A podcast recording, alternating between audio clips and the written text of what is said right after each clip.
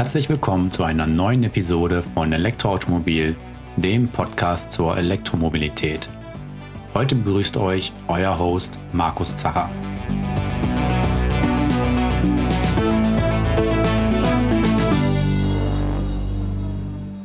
Ja, wie ihr am Intro sicherlich schon festgestellt habt, bin ich hier heute alleine am Mikrofon. Ja, Valentin, der ist in seinem wohlverdienten Sommerurlaub und deswegen ist heute hier die Episode 21 mal nur mit mir alleine. Und in der heutigen Episode geht es wieder um einige News zur Elektromobilität, ergänzend zum Magazin der Ausgabe 04 2021, die ab morgen am Kiosk liegt oder idealerweise habt ihr diese Ausgabe natürlich auch schon im Briefkasten liegen. Neben den News zur Elektromobilität haben wir außerdem ein Thema vorbereitet und zwar das Verbrenner aus für das Jahr 2035, das jetzt von der EU-Kommission eingebracht wurde. Und ja, da werde ich ein bisschen drüber erzählen, ähm, ob das nun viel zu früh ist oder ist es eigentlich zu spät und wieso der aktuelle Stand der Dinge dazu ist. Doch zunächst haben wir erst einmal eine Botschaft von unserem Werbepartner. Präsentiert wird euch diese Episode von Mannekes. Immer die passende Ladelösung für euer Elektroauto. Ja, und bevor wir mit den News beginnen, ähm, noch ein paar Infos zur aktuellen Ausgabe 04 2021 der Elektroautomobil. Und zwar haben wir in der neuen Ausgabe als Cover Story den Opel Mokka E drinne, den wir im 14-Tagestest hatten, also sprich wieder inklusive Verbrauchsfahrten, Ladekurve und so weiter. Und ja, wir haben schon ein paar Mal im Magazin über den Mokka E berichtet. Jetzt hatten wir ihn endlich auch mal zum Test. Und das ja, Modell ähm, verkauft sich ja bei Opel wie geschnitten Brot.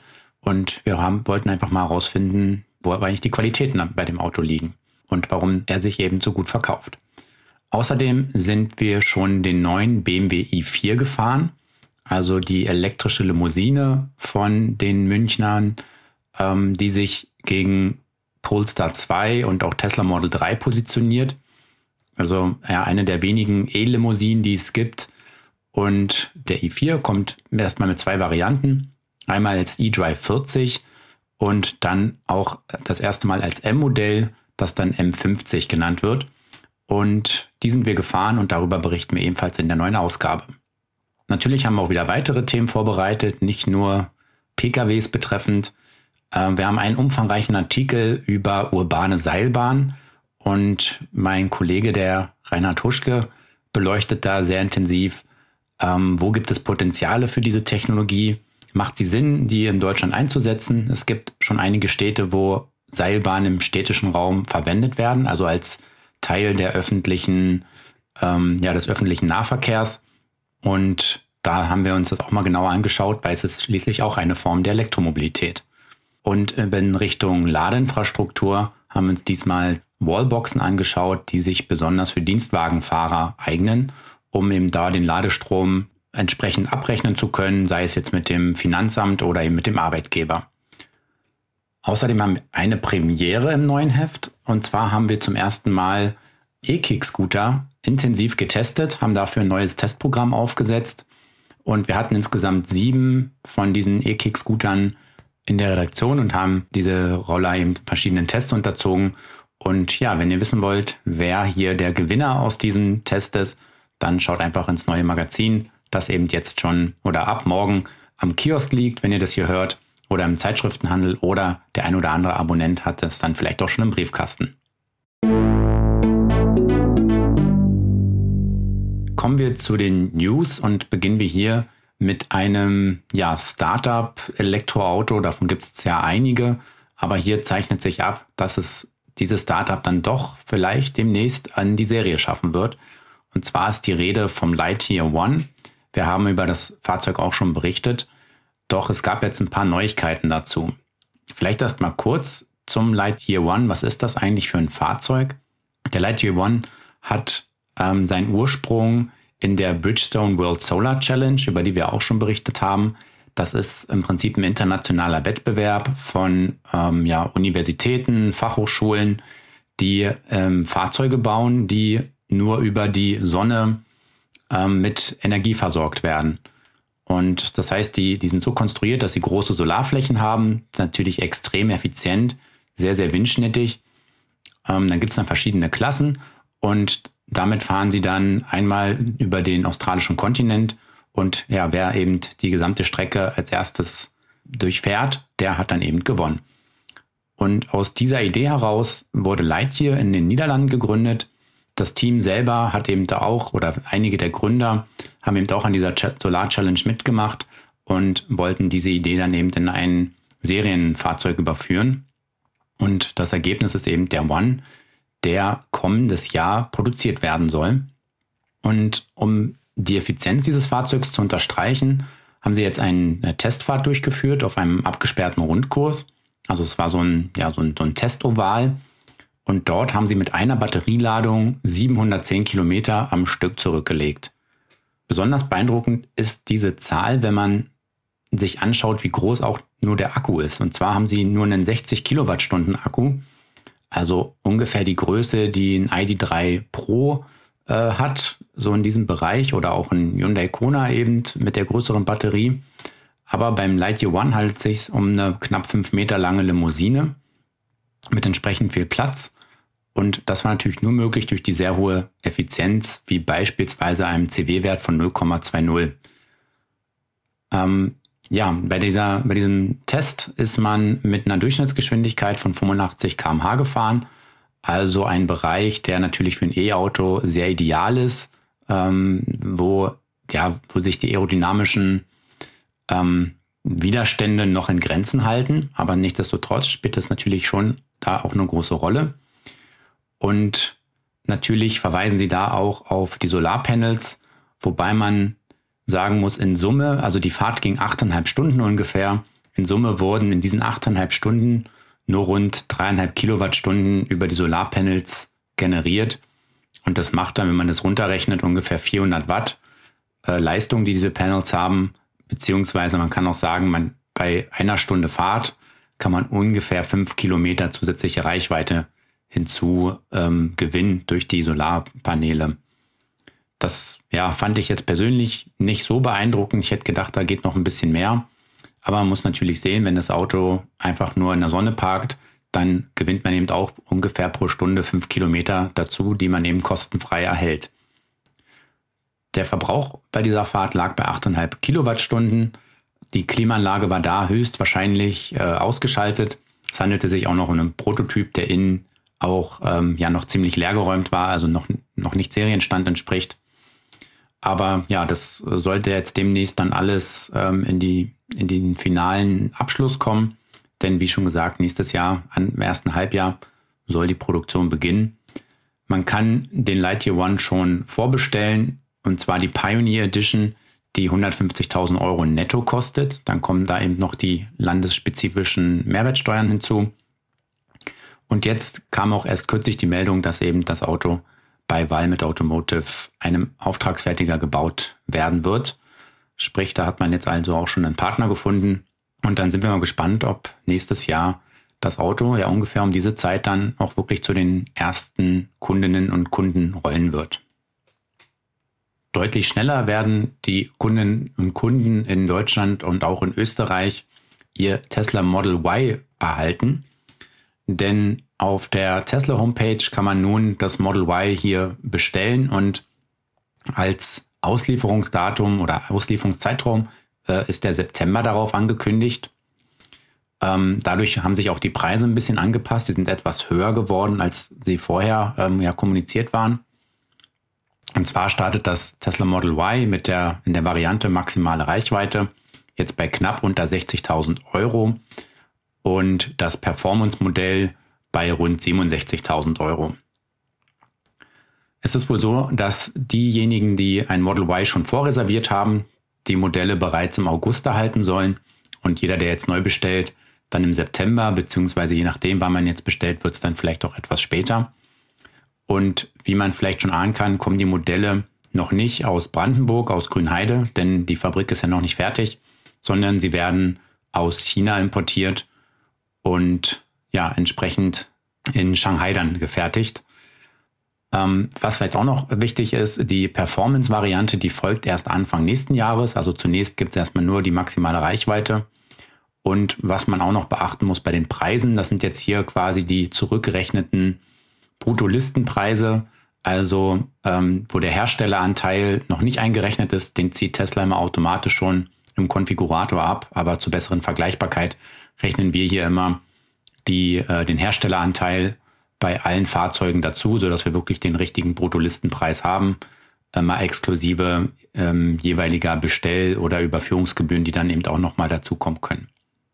Ja, ein weiteres Fahrzeug, was angekündigt wurde, allerdings noch ja, eine ganze Weile länger brauchen wird, ist der Opel Manta E. Der kommt nämlich zurück. Das hat Opel jetzt äh, bestätigt. Und man hat ja in den letzten Wochen und ja, Monaten immer so ein bisschen Lust schon auf den Manta gemacht, äh, weil Opel sich einen alten Manta ähm, geschnappt hat und den in sogenannten, ja, als Restomod neu aufbereitet hat. Also sprich, man hat die alte Karosserie vom Manta genommen, hat dann aber neue Technik reingepackt, Elektroantrieb, ähm, LED-Scheinwerfer, den Innenraum ähm, überarbeitet mit ähm, LED, äh, mit, mit ähm, einem LCD-Display und so weiter. Und jetzt haben schon viele gehofft, dass der Manta dann auch zurückkommt, eben als Sportwagen oder als Sportcoupé oder ähnlichem. Aber ja, wahrscheinlich wird das nicht der Fall sein, denn eine Skizze hat man, äh, hat Opel jetzt schon mal geteasert und das zeigt ein ja relativ flaches äh, SUV-Coupé und demnach wohl dann kein Sportwagen, wobei auf der Skizze auch explizit draufsteht, dass es nur mal so ein erster Eindruck ist und noch nicht dem finalen äh, Design entsprechen muss. So, jetzt kann man natürlich fragen, warum jetzt schon wieder ein SUV-Coupé oder ein, ein irgendwas Crossover-artiges, davon gibt es doch schon genug. Naja, gleichzeitig hat äh, Opel auch noch ein paar weitere News äh, fallen lassen. Unter anderem will man sich nun auch auf den chinesischen Markt konzentrieren, will da auch nur noch rein elektrische Modelle anbieten. Und da hat man es eben auch mit einem Coupé-artigen Fahrzeug äh, schwerer, als wenn man eben ein SUV bringt oder eben dann ein SUV-Coupé so als Kompromiss. Daher wahrscheinlich wird es wahrscheinlich sowas in der Richtung werden. Das Modell selber ist für Mitte des Jahrzehnts angekündigt, also ja frühestens 2025. Wer weiß, vielleicht werden es auch noch ein, zwei Jahre später. Das werden wir abwarten müssen. Aber in dem Zuge hat Opel nämlich auch bekannt gegeben, dass man ab 2028 in Europa nur noch Elektrofahrzeuge verkaufen wird. Also auch hier ein ganz klarer ähm, Schritt in Richtung rein elektrischer Mobilität. Ähm, Elektrofahrzeuge dürfte hier auch Brennstoffzellenfahrzeuge mit einschließen. Ähm, da haben wir auch in der aktuellen Ausgabe einen Artikel über den neuen ja, Brennstoffzellentransporter, den der Stellantis-Konzern jetzt einführt auf Basis eben Opel Vivaro E und die entsprechenden Pendants von Peugeot und Citroën. Und auch aus der Zweiradecke gibt es ein paar Neuigkeiten.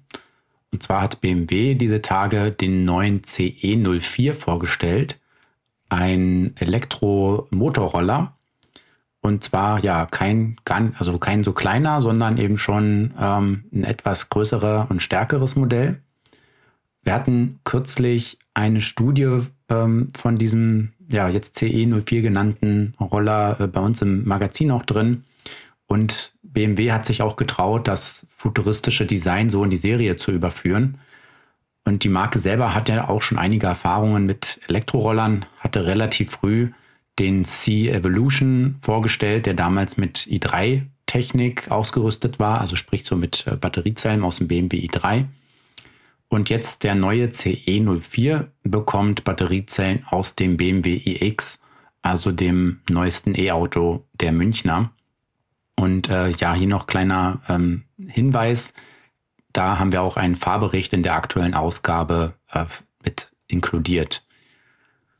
Ja, der CE04 wird in zwei Varianten angeboten werden. Einmal als 31 kW starkes Modell wo man dann eben dann auch schon einen entsprechenden Führerschein, ich meine Klasse A2 benötigt und dann eben die auch eine Variante für die L3E-Kategorie, wo man dann eben die Führerscheinerweiterung B196 für braucht, ähm, genau, oder der A1-Führerschein eben auch ausreicht. Diese Variante ist natürlich ein bisschen schwächer. Sie hat maximal 23 kW in der Spitze, also 8 kW weniger. Wobei das jetzt eigentlich unterm Strich nicht so viel ausmacht. Für die stärkere Version wird eine Beschleunigung von 0 auf 50 km/h in 2,6 Sekunden angegeben und die L3E-Version ist eine Zehntel langsamer. Also beim standardmäßigen Ampelsprint macht das eigentlich äh, keine, keinen Unterschied, wenn man da von 0 auf 50 beschleunigen will. Zumal auch beide mit 120 km/h eine identische Höchstgeschwindigkeit haben. Sprich, man kann mit diesem Roller dann auch problemlos auf die Autobahn fahren und zumindest mal kurze Etappen ähm, auf der Autobahn fahren oder natürlich auch über Land ist es dann kein Thema. Was noch interessant ist, dass äh, hier BMW einen ziemlich großen Akku verbaut mit 8,9 Kilowattstunden, also fast 9 Kilowattstunden. Da mal zum Vergleich oder zur Einordnung die Kumpan 54 Ignite, die wir jetzt in der Ausgabe 03 2021 im Test hatten, die hatte voll bestückt mit allen drei Wechselakkus äh, 4,5 Kilowattstunden, also ungefähr die Hälfte. Und selbst die Silence S01, die wir hier und da auch schon mal vorgestellt haben in äh, kleineren Artikeln, die kommt auf 5,6 Kilowattstunden, also auch noch deutlich unter dem BMW. Ähm, sind allerdings eben auch beides Roller der L3E-Klasse und vermutlich auch ein ganzes Stück günstiger als der BMW nachher kosten dürfte oder die BMW besser gesagt. Ähm, Preise wurden da noch nicht zu genannt. Aber ja, davon kann man, glaube ich, ausgehen. Der C-Evolution war damals auch schon ziemlich teuer. Gut, muss man mal abwarten. Vielleicht noch interessant hier auch die Reichweite. Und zwar sollen die bei 100 Kilometern für die L3E-Version liegen und bei 130 Kilometer für die stärkere Va Variante. Ähm, das ist irgendwie ein bisschen merkwürdig, weil jetzt könnte man ja erwarten, dass die schwächere Version dann irgendwie sparsamer ist. Aber das hängt wahrscheinlich irgendwie mit dem WMTC, also mit diesem Prüfzyklus zusammen. Denn als Verbrauch sind beide Modelle identisch angegeben. Sie haben beide den gleichen Akku. Und dann kann es eben sein, dass dann irgendwie ein Abbruchkriterium in diesem Prüfverfahren existiert, wonach dann eben der L3E-Roller ähm, nach 100 Kilometern ja, der Test beendet wird und bei dem stärkeren Modell dann aufgrund der höheren Leistung eben ein bisschen länger durchhält. Aber ja, vermutlich in der Praxis dürfte es gar nicht so einen großen Unterschied geben. Spannend ist ja auch noch das Thema Laden. Serienmäßig ist, kann der Roller mit einem ähm, ja, per Schuko-Steckdose geladen werden, also mit 2,3 kW. Das ist ja so die typische Ladeleistung, die man auch bei anderen Modellen so hat. Es gibt aber auch optional einen ähm, stärkeren Lader mit 6,9 kW, allerdings einphasig. Also ja, zu Hause dürfte man da dann maximal 4,6 kW laden. Aber auf einer öffentlichen Ladestation könnte man die 6,9 kW dann entsprechend auch bekommen. Und damit lässt sich der Akku natürlich deutlich schneller aufladen. Und man hat dann auch einen Typ 2 Stecker. Sprich, man kann dann auch ähm, problemlos Ladestationen nutzen, die ähm, ein fest angeschlagenes Kabel haben. Das ist ja bei manchen Rollern das Problem, dass die dann immer einen eigenen dezidierten Stecker haben. Und man muss dann immer theoretisch das Ladekabel oder das, das Ladegerät mitschleppen. Das würde dann hier eben entfallen. Und man hat auch den Praxisnutzen anscheinend nicht ganz vergessen. Es gibt wohl ähm, vorne im Roller und auch seitliche äh, Stauräume und seitlich auch ein Helmfach, was man wohl im Sitzen äh, bedienen kann. Also man kann sich auf den Roller setzen, äh, das, das Fach aufklappen, den Helm raus, äh, rausholen, aufsetzen und losfahren. Also alles im Allen klingt das nach einem sehr spannenden Roller und ich hoffe, dass wir den hier auch mal in die Redaktion zum Test bekommen. Ja, weil eben hier BMW auch mal wieder was neues Modell gebracht hat. Also der Markt an, an E-Rollern, der wird immer spannender und, und umfangreicher und mal gucken, ob dann eben irgendwann auch mal die BMW Motorräder ähm, in der ein oder anderen elektrischen Version angeboten werden. Ja, das war es erstmal mit den News aus dem Bereich ähm, Elektrofahrzeuge, ob jetzt mit vier oder zwei Rädern. Wir haben aber noch ein, zwei Neuigkeiten aus dem Bereich Laden und Ladeinfrastruktur. Und ja, fangen wir erstmal mit dem weniger schönen Thema an, und zwar den steigenden Ladepreisen. Ähm, ja, und zwar erhöhen oder haben erhöht äh, die NBW, EWE Go und MeinGo Energie die Ladepreise. Bei NBW äh, wurden sie schon erhöht, und zwar Anfang Juli, zum 6. Juli hin. Und ja, der neue Tarif ist ein bisschen äh, komplex. es macht wahrscheinlich jetzt wenig Sinn, hier die ganzen Zahlen vorzulesen, was es kostet. Aber um das mal grob ähm, nochmal zu erläutern, wie vorher der Tarif aufgebaut war. Es gab einen, oder es gibt auch weiterhin einen Standardtarif, der keine Grundgebühr kostet, den man eben sofort jederzeit mit der App äh, buchen kann und der dann einsatzfähig ist, wo die Kilowattstunde bei einer Wechselstromladung 39 Cent kostet und bei einer Gleichstromladung 49 Cent. Dann gab es immer noch einen Vierladertarif, der hat eine Grundgebühr von rund 5 Euro pro Monat gekostet. Und da waren dann die Kilowattstundenpreise 10 Cent günstiger, also AC 29 Cent, DC 39 Cent. So war es jetzt bislang. Ähm, es gab dann noch so Sonderkonditionen, ähm, den Hyundai-Ladetarif oder auch von ADAC-Mitglieder äh, oder auch äh, Kunden bei NBW, die dann Strom- oder Gasvertrag haben. Die konnten sich dann diese monatliche Grundgebühr im Prinzip sparen. So, wie sieht es jetzt zukünftig aus oder seit Anfang Juli besser gesagt? Ähm, ja, für den Standardtarif, also der ohne Grundgebühr, erhöhen sich die Preise um 6 Cent. Das heißt, AC jetzt 45 Cent pro Kilowattstunde und DC 55 Cent. Ähm, anders sieht es jetzt im Vierladertarif aus. Der wird erstmal wird die Grundgebühr 1 Euro teurer, also nun 6 statt 5 Euro. Und die Preise werden hier stärker erhöht. Sprich, der Vierladertarif rechnet sich nicht mehr so schnell wie vorher der, ähm, ja, wie vorher. Also da hat man die 5 Euro ja nach 50 Kilowattstunden sozusagen reingehabt. Dann habe ich diese 10 Cent äh, Preisvorteil wieder äh, drin und ab da spare ich sozusagen pro Monat. Also wenn ich mehr als 50 Kilowattstunden lade, im Vierladertarif, da hat sich das gerechnet. Jetzt ist es so, ähm, dass einmal noch NBW unterscheidet, ob man nun bei NBW selber lädt, also an eigenen Ladestationen, oder eben im Roaming unterwegs ist. Also wenn ich mit, mit der Mobility Plus App bei Allego oder bei Fastnet oder bei ähm, Telekom oder wo auch immer lade, dann kostet es jetzt entsprechend etwas mehr. Und zwar ähm, wurden die Preise AC-seitig im Roaming um 10 Cent erhöht, also relativ kräftig. Ähm, sprich, liegen jetzt auf dem Niveau wie vorher im Standardtarif. Und das gleiche gilt auch für DC. Wenn ich allerdings ein NBW-Ladestation lade, dann würden die Preise nur um 7 Cent erhöht. Also liegen jetzt bei ähm, 36 Cent beziehungsweise 46 Cent, also einmal AC, einmal DC. Ja, klingt jetzt alles ein bisschen komplex. Äh, man muss jetzt auch noch mal genauer dann rechnen, ob sich überhaupt noch der Vierladertarif dann im Einzelfall lohnt. Ähm, zumal ja so richtig günstig ist der NBW-Tarif halt damit auch nicht mehr. Ähm, und zwar auch, wenn wir uns jetzt die nächsten beiden ähm, ja, Ladeinfrastrukturbetreiber dann nochmal anschauen. Ne, nicht Ladeinfrastrukturbetreiber, sondern ähm, Stromtarife. Und zwar einmal EWE Go.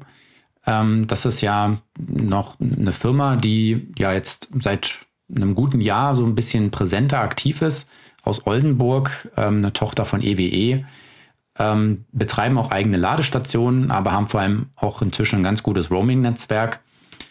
Und bislang waren die Preise bei 39 Cent pro Kilowattstunde AC und 49 DC, also in dem Sinne identisch zu den Preisen, die bislang NBW im Standardtarif hatte. Allerdings erhöht EWE Go jetzt zum 1.8. jeweils um 5 Cent die Preise. Also dann sind es 44 Cent AC, 54 Cent DC. Ähm, ja, damit sind sie 1 Cent günstiger in den grundgebührfreien Tarifen jetzt verglichen mit NBW. Und Vorteil ist allerdings, dass es hier keine Blockiergebühr gibt. Bei NBW ist es so, dass man nach vier Stunden Ladezeit 10 Cent pro Minute zusätzlich bezahlt, allerdings maximal 12 Euro ähm, ja, um einfach, weil sie sicherstellen wollen, dass die Ladesäulen schnell wieder freigeräumt werden. Ähm, also von daher ist da der EWE Go-Tarif etwas billiger. Klar, wer Vierlader, wer, wer günstig an den Vierlader-Tarif kommt, eben als ADAC-Mitglied oder als, als Hyundai-Fahrer, äh, da sind natürlich die Preise von MBW immer noch etwas besser. Ähm, ja, zu berücksichtigen ist allerdings auch noch die Nutzung von Ionity. Die ist bei EWE Go bei diesen 54 Cent pro Kilowattstunde möglich. Da erheben sonst alle anderen ähm, Betreiber, äh, nicht Betreiber, sondern Ladestromanbieter separate Gebühren. Auch, das bleibt auch bei MBW so. Sie verlangen dann 79 Cent pro Kilowattstunde. Also auch den Preis, den ähm, Ionity beim direkten Laden ähm, verlangt, also den sie selber eben für den Strom verlangen. Ja, das ist natürlich ziemlich teuer. mit den 54 Cent ist es noch auf, ja, gerade noch vertretbarem Niveau, aber natürlich auch nicht wirklich günstig. Und ja, die Maingau Energie erhöht ebenfalls zum 1.8. die Preise. Und hier sind es 6 Cent. Ähm, ja, damit landen die Preise auf demselben oder ja, Niveau wie auch äh, EWE Go, sprich 44 Cent AC, 54 Cent DC, also jeweils 10 Cent teurer die DC Kilowattstunde. Da ist nochmal zu berücksichtigen, dass EWE Go ähm, ja eben auch eigene Ladesäulen betreibt und dort ändern sich die Preise nicht. Also wer EWE Go Ladesäulen in seiner Nähe hat, das wird wahrscheinlich eher so im norddeutschen Raum der Fall sein, da, äh, der hat keine Preisänderung. Also auch hier sieht man, wie sich die ähm, Ladestromanbieter ja versuchen, diese hohen Roaming-Kosten irgendwie einzufangen, indem sie dann eben das Laden an eigenen Ladestationen fördern und eben das Laden an fremden Ladestationen etwas teurer machen. Da leidet natürlich so ein bisschen die Preistransparenz, wenn man sich jetzt dann doch wieder mehrere Ladepreise merken muss. Und gerade im Fall von MBW wird es jetzt schon wieder wirklich unübersichtlich zu wissen, was man jetzt eigentlich gerade konkret zahlt. Da lohnt dann halt doch wieder nur der Blick in die App. Ähm, ja, das ist ein bisschen schade, dass diese Preistransparenz so ein bisschen da verloren geht. Vielleicht noch ergänzend zu Maingau, auch hier bleibt es bei den Blockiergebühren von 10 Cent pro Minute. Ähm, anders als bei NBW gelten die, diese bereits nach 60 Minuten bei einer DC-Ladung, aber analog zu NBW auch ähm, nach vier Stunden bei einer AC-Ladung. Also beim AC-Laden hat man mehr Zeit, bis man eine Blockiergebühr zahlen muss. Beim DC-Laden ja, ist man ja üblicherweise nach einer Stunde auch fertig und soll dann eben da die Ladeinfrastruktur räumen. Hier gibt es auch noch ähm, Sondertarife. Wer eben einen Maingau-Energievertrag hat, also Strom oder Gas, der kann äh, weiterhin für 30 Cent AC oder für 40 Cent DC laden. Das ist natürlich schon ziemlich günstig. Ähm, er bekommt dann diese Preise auch im Ausland, ähm, also auch in Österreich, Schweiz, Niederlande beispielsweise. Das sind natürlich auch echt gute Preise fürs Auslandsroaming.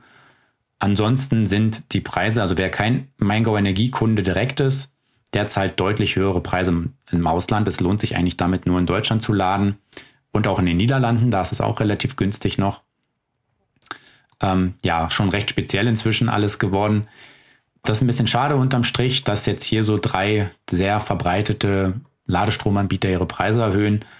Mal schauen, wo das noch hinführt. Äh, irgendwann muss man natürlich mal die Frage stellen, ähm, ob es noch sein kann. Also es sind ja alles immer Ökostrom. Tarife quasi. Also man ist ja, man lädt ja in öffentliche Ladeinfrastruktur so gut wie immer ähm, Ökostrom. Und ob das noch sinnvoll ist, dass man jetzt für Ökostrom CO2-neutral so viel bezahlt, verglichen mit relativ günstigen fossilen Kraftstoffen, die ja nur bezogen auf den Energiewert einen Bruchteil kosten. Ähm, ja, das ist vielleicht ein Thema, dem sich die nächste Bundesregierung mal genau annehmen sollte, um hier wieder ein Gleichgewicht äh, irgendwo zu schaffen. Wir haben noch ein äh, erfreuliches Thema aus der Richtung Ladeinfrastruktur. Und zwar wurde der Fördertopf für die KW-Förderung 440, also die sogenannte Wallbox-Förderung, frisch aufgefüllt.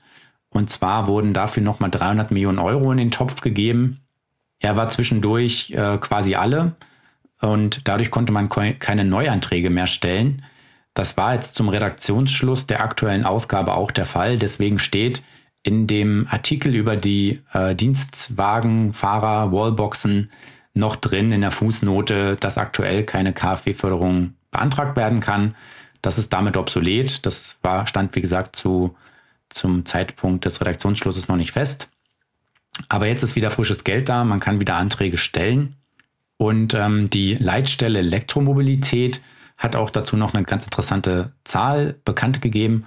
Und zwar wurden jetzt bislang, also mit Stichtag 1.7.2021, rund 510.000 Anträge gestellt für rund 620.000 Ladepunkte.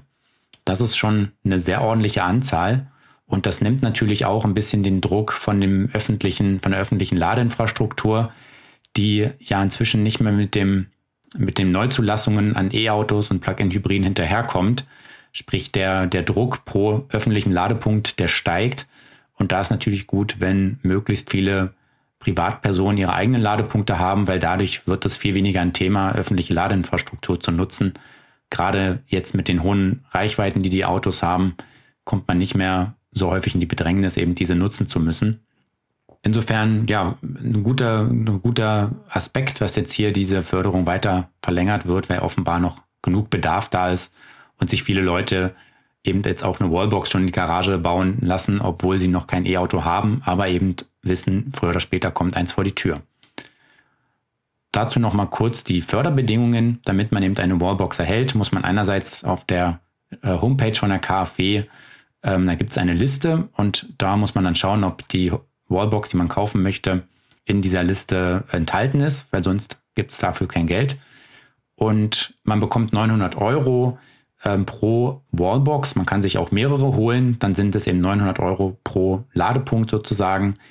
Ähm, es müssen alle über dreiphasige 11 kW angeschlossen werden. Sie müssen eine Kommunikationseinrichtung mit dem Stromnetz haben. Das ist eigentlich für den Kunden jetzt erstmal zweitrangig, weil wenn die Wallbox auf der Förderliste ist, dann erfüllt sie diesen Aspekt. Ähm, wichtig ist aber noch, dass man die Wallbox eben mit Ökostrom versorgen muss. Das kann auch der eigene Strom sein von der PV-Anlage. Das muss man entsprechend nachweisen. Und dann bekommt man diese 900 Euro. Äh, allerdings auch nur, wenn man auch wirklich Kosten von mindestens 900 Euro pro Ladepunkt hatte. Also wenn ich mir eine Wallbox für 600 Euro kaufe, die selbst installiere, dann werde ich keine Förderung bekommen, sondern nur, wenn ich dann eben dann auch Rechnungen äh, nachweisen kann, beispielsweise vom Elektriker, der dann die Wallbox angeschlossen hat. Das ist auch eine Voraussetzung, dass eben die Installation durch Fachpersonal erfolgt. Zumindest die, äh, Netzan der, der, Anschluss ans Stromnetz und ähm, ja, die Abnahme davon. Und hier kommt eine Nachricht von unserem Werbepartner. Wenn ihr euch fragt, wie kann ich mein erstes Elektroauto zu Hause laden, dann schaut im Internet gern bei Mennekes vorbei, dem deutschen Vorreiter für Elektromobilität. Mit den zukunftssicheren Amtron-Ladestationen für die Wand profitiert ihr außerdem von bis zu 900 Euro KfW-Förderung. Was ihr bei der Auswahl eurer passenden Wallbox beachten solltet, erfahrt ihr auf der Website www.mennekes.de slash e-mobility. Ja, als Hauptthema haben wir uns heute das geplante Verbrenner aus der EU-Kommission vorgenommen. Und zwar hat ja die EU-Kommission bekannt gegeben, dass sie ab dem Jahr 2035 keine neuen Fahrzeuge mehr zulassen möchte, die einen CO2-Ausstoß haben, der nicht null ist. Sie sagen damit natürlich nicht explizit, Verbrenner sind verboten, aber de facto äh, werden sie das damit natürlich sein. Heißt, ähm, der Fokus liegt natürlich hier dann doch klar auf äh, Elektroautos, das dann natürlich auch batterieelektrische einschließt und auch Brennstoffzellenfahrzeuge. Und natürlich kamen dann auch prompt mehrere Meldungen dazu von den verschiedensten Seiten. Für die einen ist es zu spät, die wir hätten das gern schon 2030. Andere äh, Seiten sagen, ja, das ist viel zu früh. Ähm, wir können, müssen technologieoffen agieren. Wir können das jetzt noch so noch nicht festschreiben ja, und so wird's, wird jetzt da heiß hin und her diskutiert.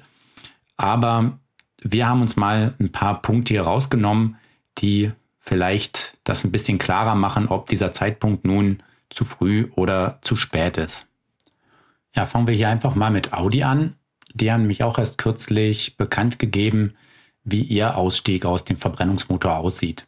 Und zwar will Audi 2025, also da reden wir über einen Zeitraum, der, also über einen Zeitpunkt, der in vier Jahren ist, die letzte Modellreihe beginnt zu produzieren, die noch mit Verbrennungsmotoren ausgerüstet ist. Diese Modellreihe wird dann bis 2033 ungefähr produziert werden. Und als Zwischenschritt allerdings, also es wird dann die letzte Modellreihe mit Verbrenner sein. Und bereits ab 2026 möchte Audi nur noch neue Modelle auf den Markt bringen, die rein elektrisch sind.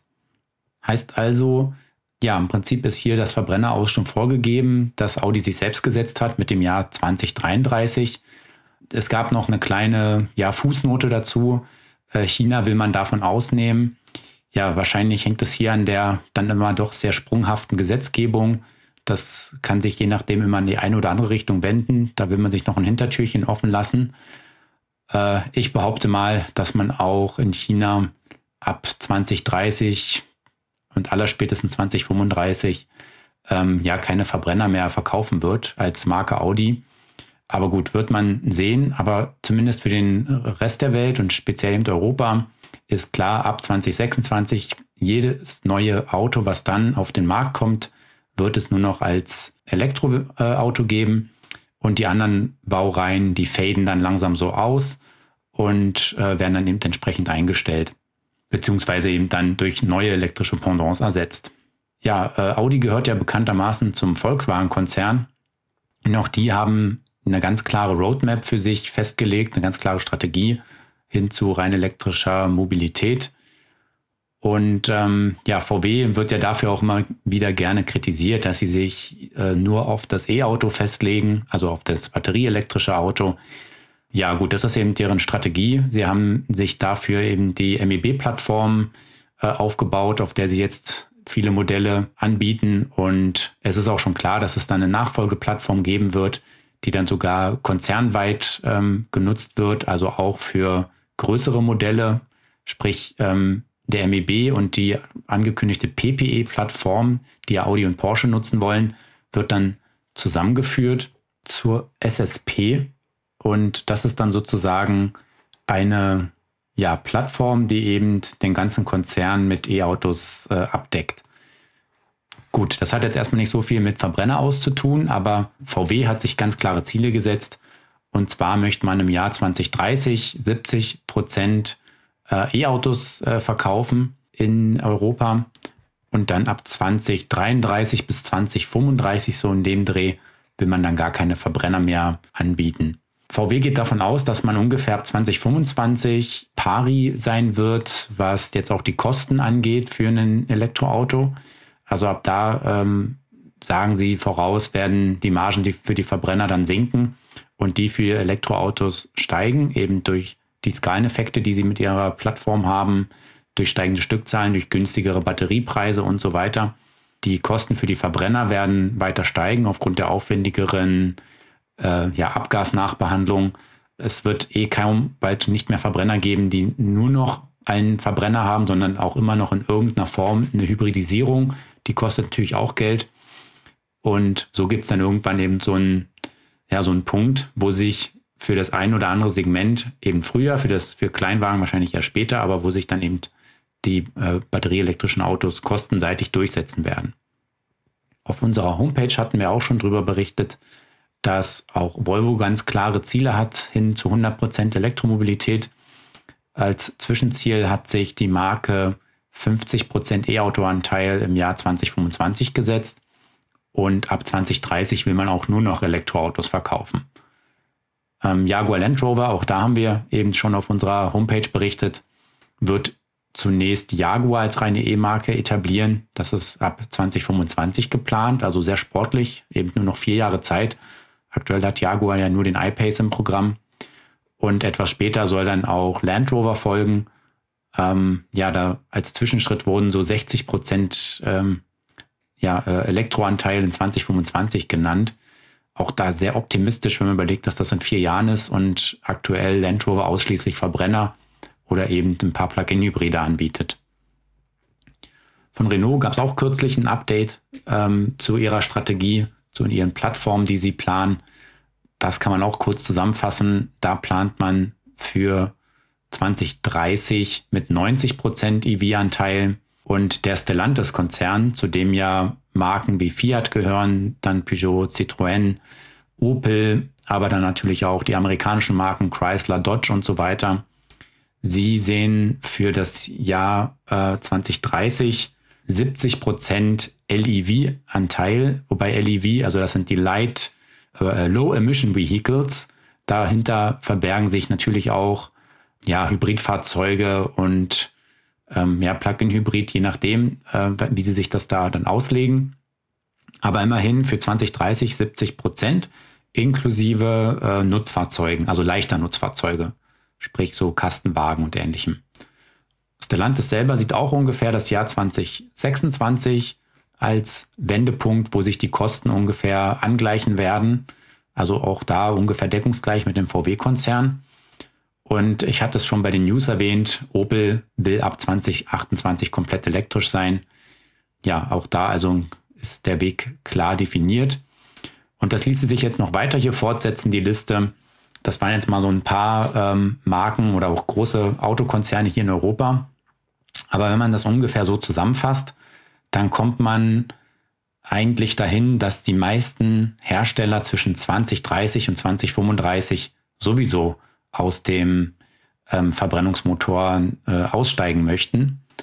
Und von daher ist eigentlich die Marke aus der Sicht von 2035, die jetzt in der EU-Kommission oder von der EU-Kommission vorgeschlagen wurde, sie ist ja noch nicht äh, durchs Parlament durch, also noch nicht bestätigt, eigentlich kein, kein Problem. Also klar, es gibt noch die eine oder andere Marke, die sich da ein bisschen zurückhält.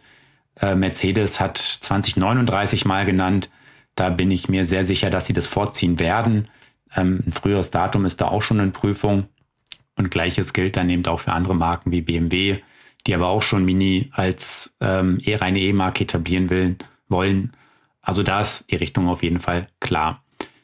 Äh, interessant ist eigentlich dabei, dass diese ganzen Ankündigungen alle ähm, erfolgt sind, bevor die EU-Kommission eben diesen Vorschlag jetzt, ähm, ja, diesen Vorschlag eingebracht hat. Es gibt da auch so ein bisschen eine Hintertür, dass das Enddatum gegebenenfalls angepasst werden kann, wenn es nicht erfüllt werden kann. Wenn man jetzt sieht, wie sich der E-Auto-Anteil in letzter Zeit in Europa entwickelt, dann glaube ich, wird man das Datum vielleicht sogar eher ein Stückchen vorziehen können. Aber 2035 aus aktueller Sicht und wenn man sich eben die Strategien der Hersteller hier anschaut, ist das auf jeden Fall für die großen Konzerne äh, machbar.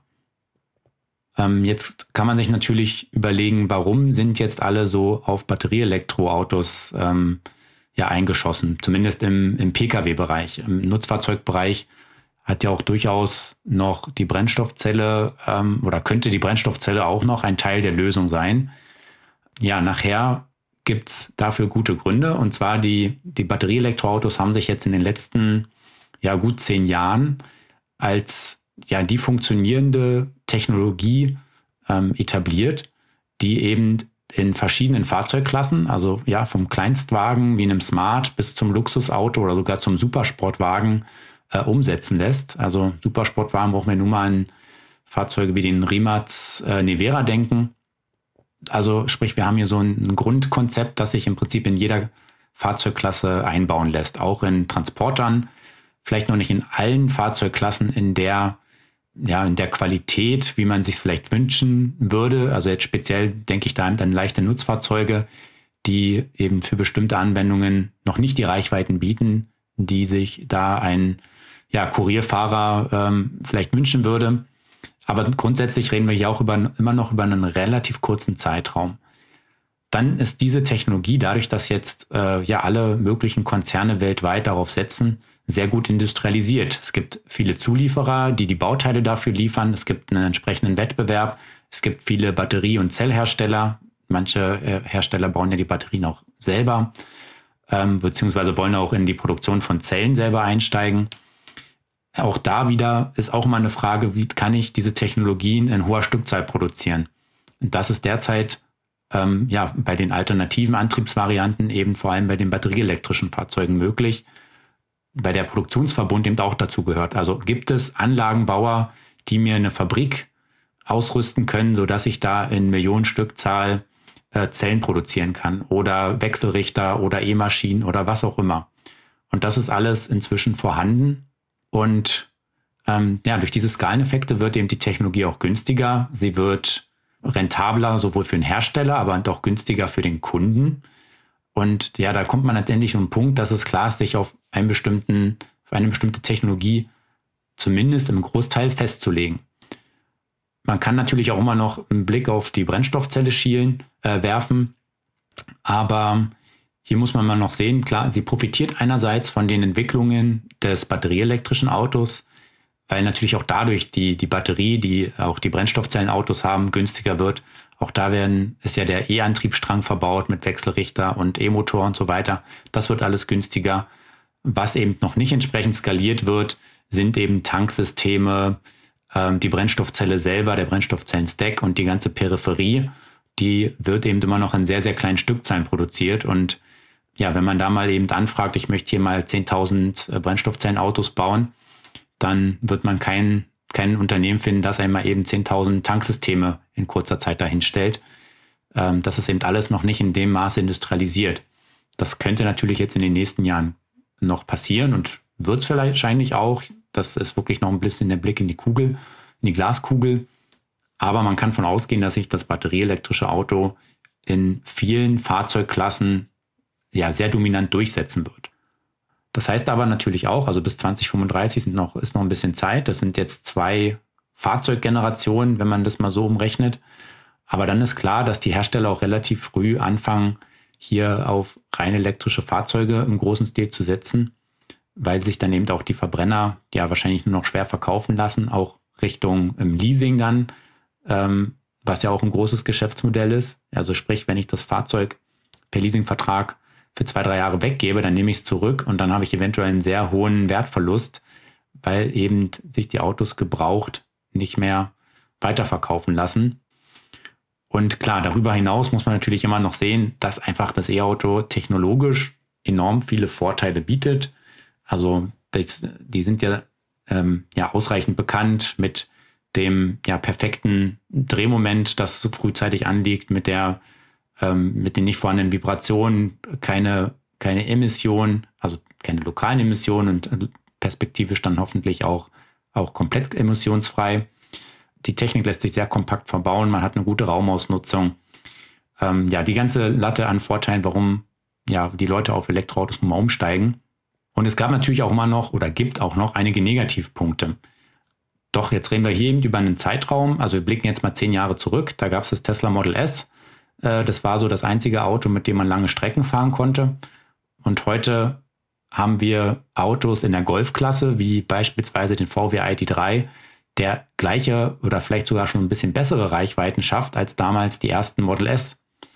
Also innerhalb von zehn Jahren sind wir eigentlich von einem Oberklasse-Auto runtergekommen auf die Golfklasse. Wir haben natürlich immer noch, verglichen mit Verbrennern, etwas höhere Kosten, aber wir haben ja auch gerade schon gehört, 2025, 2026 kommen wird oder erwarten die Autohersteller ungefähr einen Ausgleich zwischen den batterieelektrischen Autos und den Verbrennern. Also auch dieser Kostenpunkt wird sich in den nächsten Jahren ähm, zugunsten der batterieelektrischen Autos verschieben. Ja, dann eben die auch nochmal vielleicht zum Thema Reichweite. Also wir haben heute Golffahrzeuge, ja, mal so gesprochen, mit 400 Kilometern Reichweite. Wir haben schon erste Autos, die auch noch über 500, 600 Kilometer schaffen. Äh, und also nicht nur auf dem pa Papier. Mercedes EQS ist so ein Kandidat, der eben sehr, sehr hohe Reichweiten schafft. Also das Thema ist eigentlich inzwischen durch ähm, in den meisten Kategor Fahrzeugkategorien. Klar, noch nicht überall. Es wird auch immer noch ein bisschen in der einen oder anderen Fahrzeugklasse Schmerzen geben. Ich denke auch da wieder speziell an die Kastenwagen und Vans, also in die größeren Karosserien. Aber alles, was so im Kleinwagen, Mittelklasse und Oberklassebereich ist, ist man bei Reichweiten, die absolut praxistauglich sind und das auch mit immer schneller werdenden oder immer kürzeren Ladezeiten. Und wenn man da nochmal so ein, auf einer Langstrecke ähm, 20 bis 30 Minuten Ladezeit hinzuaddiert, dann lassen sich meist schon die Reichweiten nochmal um 100 bis 200 Kilometer problemlos steigern. Ähm, ja, natürlich ist damit noch nicht alles positiv und alles super, das ist auch klar. Ich will damit nur mal skizzieren, was wir in zehn Jahren jetzt eigentlich an Entwicklungshub hatten. Und jetzt gehen wir noch mal zehn bis 15 Jahre in die Zukunft, was sich da noch alles ergeben wird, wenn jetzt die Autoindustrie, die am, am Anfang ja noch sehr stark, vor zehn Jahren noch extrem gezögert hat und nur ganz vereinzelt mal ein E-Modell auf den Markt gebracht hat und jetzt eben wirklich äh, immer mehr neue ähm, E-Auto-Plattformen ankündigt, rein elektrische Plattformen, was sich da noch alles tun kann. Und was da wahrscheinlich eher noch eine größere Herausforderung wird, ist der Ausbau erneuerbarer Energien. Denn wir müssen ja nicht nur den Verkehr elektrifizieren, sondern auch unsere gesamte Energieversorgung, vor allem Richtung Wärme, ähm, wo wir also gerade jetzt in Deutschland, noch einen sehr, sehr hohen Anteil an fossilen Energieträgern haben, also Gas, äh, Erdöl. Ähm, das sind alles Punkte, die müssen elektrifiziert werden durch eben Wärmepumpen. Ähm, die Ladeinfrastruktur muss natürlich weiterhin massiv ausgebaut werden. Äh, ein Punkt sind ja eben, äh, wie vorher schon genannt, die privaten Ladepunkte, die eben ein wichtiger Bestandteil dieses Ausbaus sind. Und was natürlich immer noch spannend ist, ist eben der ganze Bereich Nutzfahrzeuge, Logistik allgemein. Ja, da denke ich eigentlich, da kommen wir fast nicht dran vorbei, viel, viel stärker auf die Schiene zu setzen, da eben so ein LKW sehr schwierig zu elektrifizieren ist. Es ist möglich. Es gibt auch immer mehr batterieelektrische LKWs und auch schon erste Brennstoffzellen-LKWs, aber ja, es ist eben ein Bereich, der sehr, sehr kostengetrieben ist und voraussichtlich wird dadurch die Logistik wieder etwas teurer werden. Also von daher gibt es noch genug äh, Herausforderungen für die nächsten Jahre. Die Sache ist aber auch klar, wir müssen bei der Elektrifizierung also wirklich äh, schnell voranschreiten denn es wird auch immer deutlicher, der Klimawandel, ähm, ja, der beeinflusst uns inzwischen ja schon fast jeden Tag. Jede Woche gibt es neue Meldungen, nicht nur aus Deutschland natürlich, sondern weltweit, die sehr besorgniserregend sind. Und uns muss klar sein, jedes Gramm CO2, das wir eben hier emittieren, bleibt jetzt erstmal in der Atmosphäre. So schnell kriegen wir das nicht wieder zurück. Es gibt noch keine Technologien, die im großen Stile CO2 zurück, ähm, zurückbekommen also dieses Carbon Capturing, was beispielsweise mal genannt wird, ist noch nicht etabliert, funktioniert in dem Maße noch nicht. Und das heißt, den Stand, selbst wenn wir ab heute kein CO2 mehr ausstoßen würden, von jetzt auf gleich weltweit, dann würden wir natürlich diesen Stand, den wir jetzt haben, an, an, an Klimaveränderungen einfach beibehalten. Und das sind dann eben schon so Sachen wie der stark abgeschmolzene ja, Nordpol, äh, tauende Böden in der ähm, ja in Sibirien, wo noch große Mengen an ja Methan und anderen Gasen dann sozusagen gebunden sind, die dann sich freisetzen können. Die äh, ja Wetterlagen, die wir jetzt so kennen, diese sehr stabilen Wetterlagen, die dann eben großen Starkregen mit, mit sich bringen können. Das wiederum zurückzuführen auf den ja langsamer gewordenen Jetstream, der sonst sozusagen immer das Wetter weitergeschoben hat und das wäre jetzt der Status quo. Jetzt ist eben absehbar, dass sich das CO2-Niveau in den nächsten Jahren nicht so schnell ändern wird oder dass wir noch deutlich mehr CO2 in den nächsten Jahren ausstoßen werden. Der äh, CO2-Stoß ist ja weiterhin weltweit nicht rückgängig, sondern steigend. Das heißt, diese ganzen Wetterlagen werden sich weiter verschärfen und die Effekte. Und von daher ist höchste Eile geboten, hier schnell einen Umstieg ähm, ja, zu forcieren. Und ich denke, wenn ich eben hier nochmal auf die Autohersteller gucke, dass sie das erkannt haben, dass sie immer stärker darauf achten, CO2-neutral, zumindest bilanziell CO2-neutral ähm, zu produzieren, CO2-neutrale Fahrzeuge zu, herzustellen, also die CO2-neutral fahren können. Und da ist natürlich, aber das ist eben nur ein Teilaspekt in dieser gesamten ähm, ja, Wende, nicht nur in der Mobilität, sondern auch im Energiebereich, die wir fortführen müssen. So, jetzt habe ich hier noch ein bisschen was über den Klimawandel ähm, ja erzählt, aber es ist nun mal ein Thema, was ja auch dieses Verbrenner aus im Prinzip dominiert. Ja, das ist der Grund, warum die EU jetzt hier Vorgaben macht. Es gibt noch viele Stimmen, die sagen, dieser, dieses Verbrenner aus kommt zu spät. Ich persönlich glaube, es ist so ein bisschen symbolisch. Es gibt eine Planungsfreiheit, äh, eine Pla Planungsklarheit ähm, wann umzustellen ist, auch vor allem für die Regierungen, dass sie entsprechend ähm, in den jeweiligen Ländern der EU die Maßnahmen ergreifen können, um eben den Hochlauf CO2-neutraler oder CO2-armer Fahrzeuge zu ermöglichen und natürlich auch ihren Energiemix entsprechend in, in den Griff zu bekommen. Und auch da wieder, wir brauchen den Strom ja nicht nur für die PKWs und Nutzfahrzeuge, sondern eben vor allem auch im Bereich Wärme, Industrie, also ein Riesenbedarf an erneuerbaren Energie und die müssen jetzt europaweit entsprechend hochgefahren werden und da ist das alles ein Teilaspekt, der dabei betrachtet werden muss. Aber die Autohersteller, glaube ich, haben das schneller erkannt als die Politik und werden das voraussichtlich allesamt schaffen. Gerade jetzt, weil auch viele Marken unter großen Konzernen versammelt sind, wie eben VW-Konzern oder Stellantis. Ähm, da kann natürlich sein, dass der eine oder andere kleinere Hersteller unter die Räder gerät bei dieser Transformation. Aber es wird jetzt nicht daran scheitern, dass ein Exotenhersteller ähm, ja vielleicht diesen Umstieg nicht schafft. Das spielt ja nachher für die eigentlich Verkehrswende auch keine große Rolle. Ja, mit dem Thema möchte ich diese Podcast-Episode abschließen und ich hoffe, es hat euch gefallen, hier diesmal ja mit mir hier alleine äh, diesen Podcast äh, anzuhören. Und ich freue mich auch wieder, wenn demnächst wieder der Valentin dabei ist. Wir verabschieden uns jetzt in eine kleine Sommerpause. Da wird es aber trotzdem auch den EAM-Podcast geben. Und zwar in einem neuen Format, genannt EAM Kompakt. Und ja, da werde ich ähm, ja, aus äh, verschiedenen Fahrzeugen berichten und meine Eindrücke äh, wiedergeben, ähm, die ich bei verschiedenen Fahrveranstaltungen hier aufgenommen habe. Ähnlich in dem Format, wie es aus dem einen oder anderen Podcast schon kennt. Und das werden wir jetzt so für den August und auch September entsprechend vorbereiten. Und dann sind wir wieder spätestens zur Ausgabe 05 2021 wieder zurück. Eventuell, ist, wir, wissen, wir gucken natürlich auch mal, was so passiert, gibt es auch noch mal eine Folge zwischendurch mit einem anderen Thema.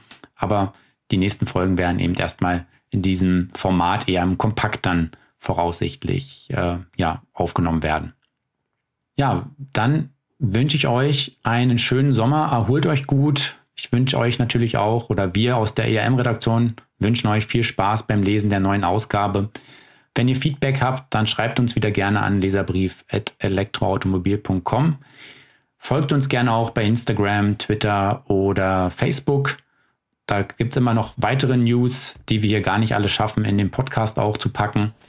Und ja, wie gesagt, habt einen schönen Sommer. Bis zum nächsten Mal. Euer Markus.